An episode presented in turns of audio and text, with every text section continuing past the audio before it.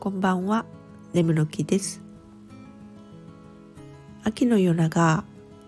相変わらずアニメを見て楽しんでいますが、ネットフリックスのゴジラシンギュラポイントは内容が難しいのですね。最後まで見てたら腑に落ちる展開になるかなって諦めずに見てたんですが私は最後まで消化不良でした。デビルマン・クライベイビーもテンポが速すぎるのとむやみなエロ描写と無機質なゲームのような殺戮で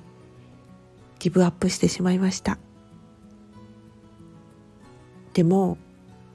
カメラリバースは面白かったですよ。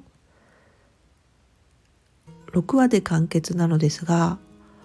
分かりやすくまとまってる感じがしてこれは見てよかったなって思います今のアニメにちょっとついていけなくなってるなと一末の寂しさを感じてしまう今日この頃ですそれではまた。